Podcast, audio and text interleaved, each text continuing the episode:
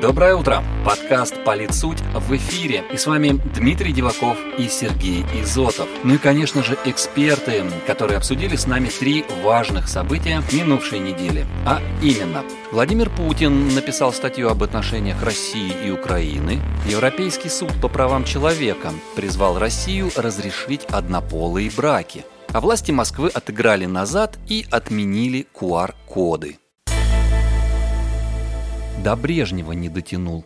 Зачем российских военных заставили прочитать статью Путина про Украину? Новость первая.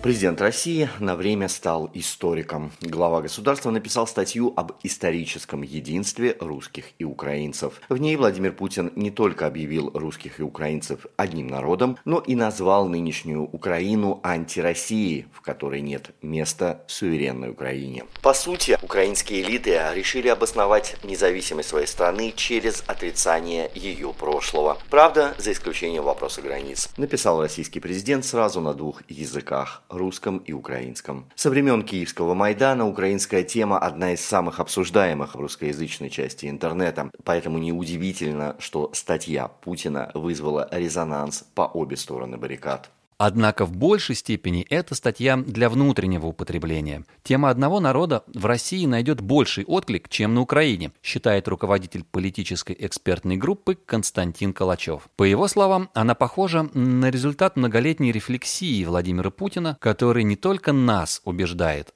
но и самого себя. Споры, единый мы народ или нет, насчитывают не одно столетие. Владимир Путин возвращает их в повестку – давая понять, что решения 2014 года были исторически предопределены. А в будущем как раз есть неопределенность. Но касается она не России, а Украины.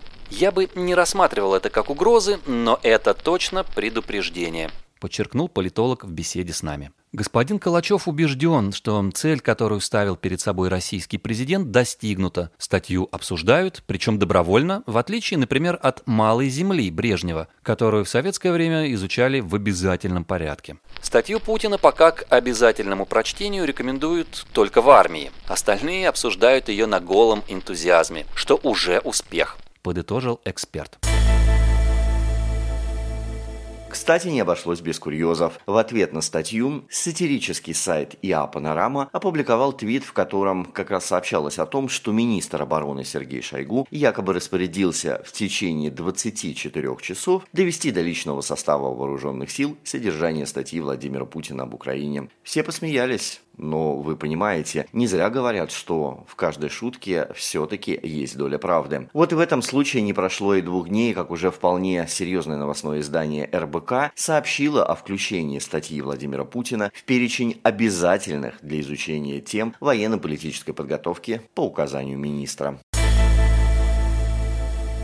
Это вам не Страсбург, как в России отреагировали на решение Европейского суда по правам человека по однополым бракам. Новость вторая. На прошлой неделе информационное поле буквально взорвали заголовки ведущих СМИ. Европейский суд по правам человека призвал Россию разрешить заключать однополые браки. Однополые пары также способны, как и разнополые, вступать в серьезные отношения, при этом необходимо официальное признание и защита их отношений. На государствах лежит обязанность учитывать это и обеспечивать баланс между их потребностями и потребностями общества в целом цитирует решение ЕСПЧ информационное агентство «Интерфакс». И, конечно же, эту новость заметили в Госдуме. Российские законодатели даже отвлеклись от предвыборной кампании и поспешили прокомментировать рекомендации Международного суда. Глава Комитета по международным делам Леонид Слуцкий назвал их провокацией, направленной на деформацию образа России в Европе и мире. А спикер Госдумы Вячеслав Володин заявил, что российские парламентарии категорически не приемлют навязывание чуждых нам ценностей и не будут исполнять решения, противоречащие Конституции. Юристы же придерживаются несколько иного мнения. Так, бывший глава правового управления компании ЮКОС Дмитрий Гололобов в Facebook отметил, что в российской прессе несколько исказили основной смысл решения Страсбургского суда. На самом деле, в Европейском суде сидят страшные буквоеды и жуткие бюрократы, но отнюдь не дураки, чтобы требовать от России абсолютно невозможного. Поэтому ключевая фраза пресс-релиза ЕСПЧ, суммирующая суть решений по делу, звучит так. Суд установил, что Россия обязана обеспечить уважение частной и семейной жизни заявителей, обеспечивая правовую основу, позволяющую им признавать их отношения и защищены национальным законодательством, написал юрист на своей странице. Отыграть назад. Почему московские власти отказались от QR-кодов для вакцинированных? Новость третья.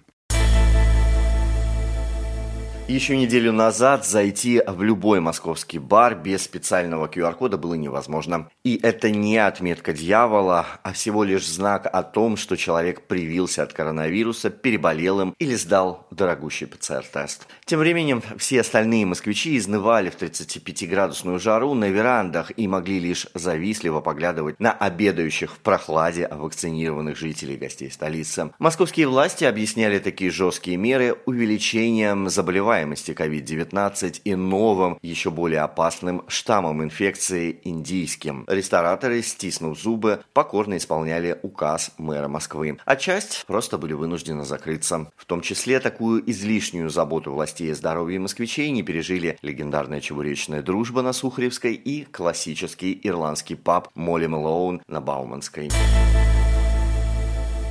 Ну вот, буквально в минувшую пятницу Сергей Собянин неожиданно передумал. С сегодняшнего дня, то есть 19 июля, в бары может смело входить любой желающий. И это еще не все. В Москве открываются караоке и ночные дискотеки. При этом ковид из столицы никуда не ушел. Так в чем же логика? Ее здесь и нет, уверен политолог Григорий Добромелов. Люди понимают, что решение власти зависит не от реальной эпидемиологической обстановки, а исключительно от указивок сверху, сказал он. А вот по мнению президента Российской ассоциации политических консультантов Алексея Куртова, борьба с пандемией напоминает ходьбу по болоту. Власть перепрыгивает с кочки на кочку и отыскивает опору на ощупь. Никто не знает верного пути. По мнению эксперта, эффективными будут не только разумные решения, но и умение отменить те, что были приняты в виде тестов и не принесли нужного результата. Хорошо, что у власти есть здравый смысл и мужество отказаться от неэффективных решений, подчеркнул он в беседе с нами. И это все новости на сегодня. С вами были Сергей Изотов и Дмитрий Диваков. В следующий понедельник мы снова отберем три самых интересных события и обсудим их с экспертами, чтобы, как обычно, к утру выдать вам самую суть всего за 10 минут. А за звук подкаста «Полит. Суть» по-прежнему отвечает Илья и Diverse Media Group.